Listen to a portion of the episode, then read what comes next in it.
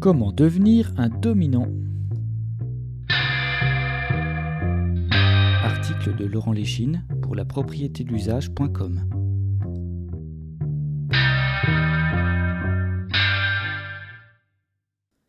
Qui aura compris la mécanique de la propriété lucrative pourra en déduire à quel point elle est inégalitaire par essence? Pourtant, les frontons des bâtiments républicains, ornés de bleu-blanc-rouge, osent claironner le slogan Liberté, égalité, fraternité, dans un État français organisé socialement par elle. Autant vous dire que ce triptyque d'intention restera sans effet, et la simple comparaison des patrimoines entre le français le plus riche et l'auto-entrepreneur ubérisé suffit à illustrer la beauté de l'égalité à la française. On ne peut nier cependant qu'il existe une part de communisme déjà là, comme le dit Bernard Friot, via le système de cotisation-subvention, mais ce communisme n'est pas un mutualisme. Il ne participe en rien à la liberté d'entreprendre. Si on vous dit que malgré quelques patrimoines indécents, l'égalité vaut pour règle en France, il s'agit bien là de l'égalité entre les locataires terminaux dont on vous parle. Pour le reste de la population, les dizaines de propriétaires lucratifs dominants, et les millions d'agents doubles, propriétaires lucratifs et locataires, l'égalité ne vaut plus. Autrement dit, il n'y a d'égalité qu'entre les pauvres. La raison à cela se trouve dans les règles fondatrices de la propriété lucrative, dont le sens existentiel restera toujours la conversion du surtravail des locataires en rente. Par conséquent, pour répondre à la question Comment devenir un dominant? Nous devons révéler les secrets de la propriété lucrative. Pour commencer, si vous souhaitez devenir un dominant, un conseil d'une grande importance vous permettra de partir avec les meilleures chances. Naissez bien ou héritez. Pour dominer, c'est beaucoup plus facile d'entrer dans le monde lucratif via une famille qui possède des propriétés génératrices de rente ou de toucher les titres de propriété lucrative d'une personne qui vous a désigné selon ses propres critères. Si vous naissez véritablement bien, parce que vos parents, des propriétaires lucratifs dominants, se sont reproduits, peut-être vous dispenserez-vous d'avoir à travailler. Doit-on rappeler que la propriété lucrative permet de détourner à votre profit une partie de la richesse produite par le travail de chaque locataire?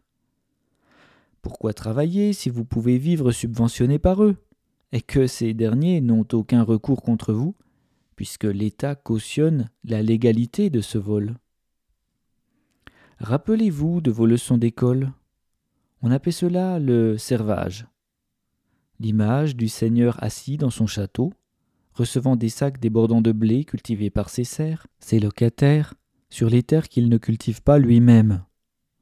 Désormais, le Seigneur, c'est vous. Et vous pouvez même réaliser la transaction du vol de la rente sans regarder vos locataires dans les yeux. Vous n'aurez même plus à défendre la cité contre les envahisseurs, car cette activité dangereuse est socialisée et payée par l'armée des travailleurs. On n'arrête pas le progrès. Lorsque je vous conseillais de bien-être, j'ai oublié de préciser que vous devez vous placer au-dessus de ces agents doubles ces millions de Français qui s'imaginent dominés parce qu'ils louent quelques propriétés lucratives, mais qui sont eux-mêmes locataires de l'argent de leur investissement et de leur outil de travail.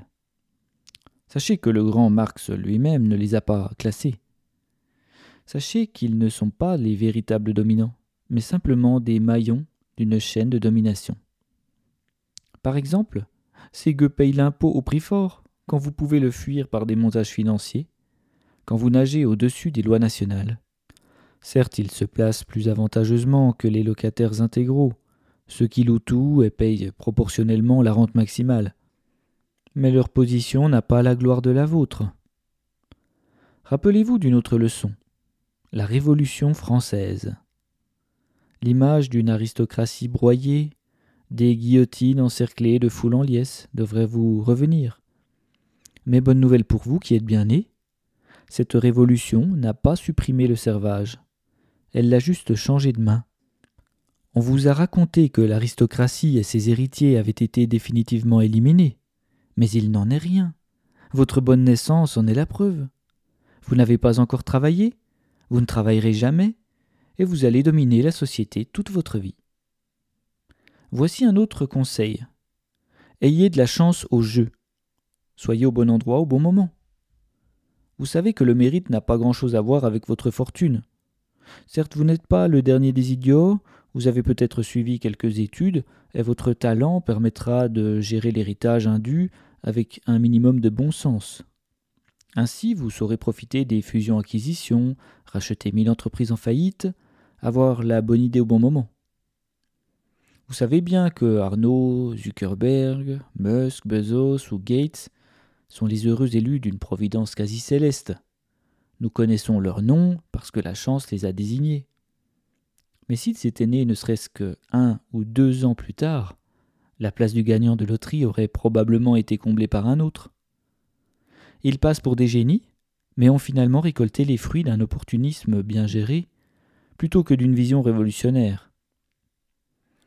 Pour rester crédible dans votre domination, vous devez alimenter la mythologie du mérite, et surtout ne jamais dire aux travailleurs de vos entreprises qu'ils pourraient maîtriser le travail abstrait, et que la propriété d'usage pourrait offrir la possibilité aux véritables méritants de monter dans l'échelle sociale sans devenir rentiers.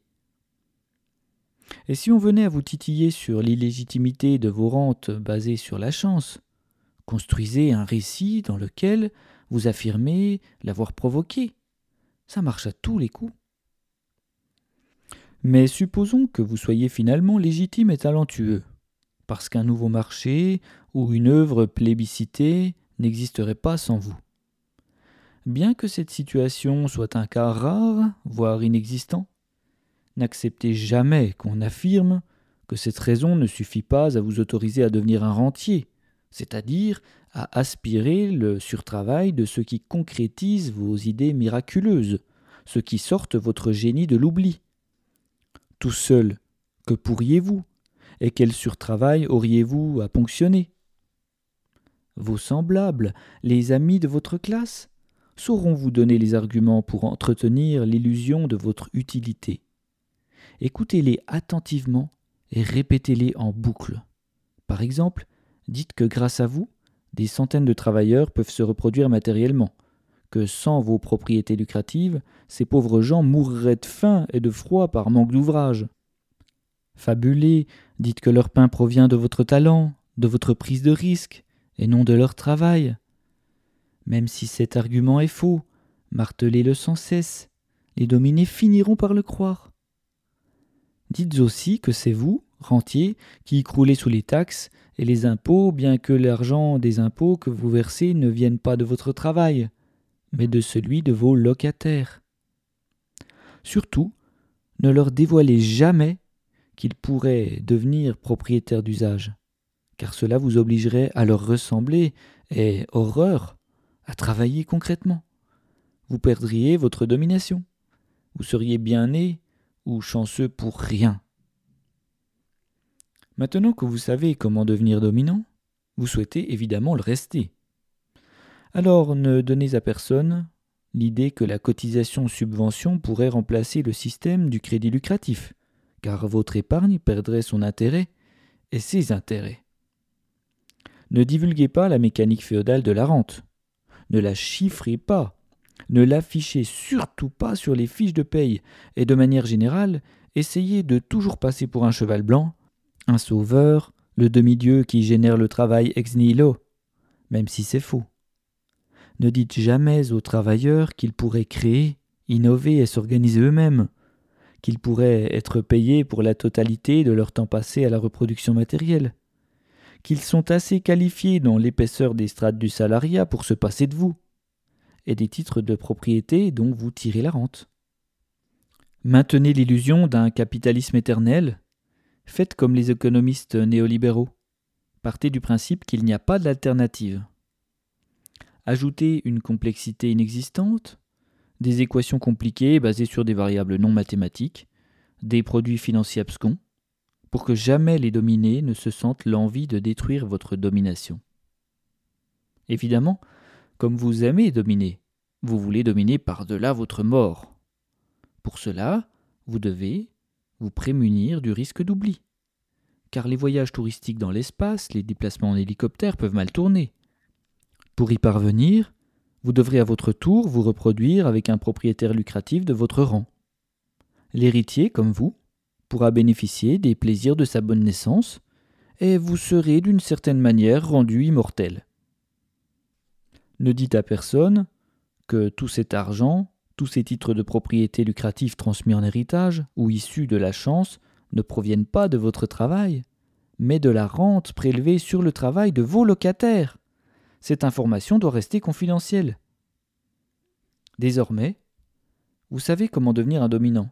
Alors il ne tient qu'à vous de cocher les bonnes cases pour vivre votre domination sans complexe. Cependant, vous devriez m'opposer l'argument suivant.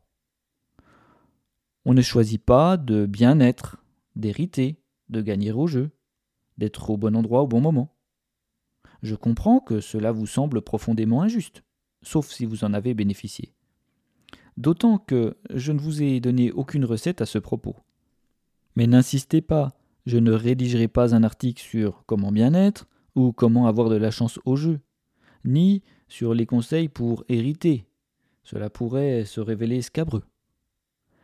Dans ce cas, vous aurez compris pourquoi il ne sert à rien d'inscrire le triptyque liberté, égalité, fraternité sur le fronton des écoles ou des mairies si on ne s'en donne pas les moyens.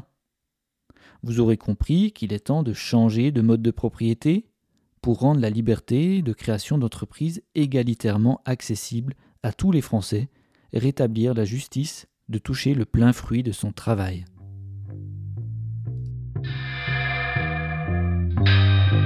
Retrouvez tous les articles lus sur la.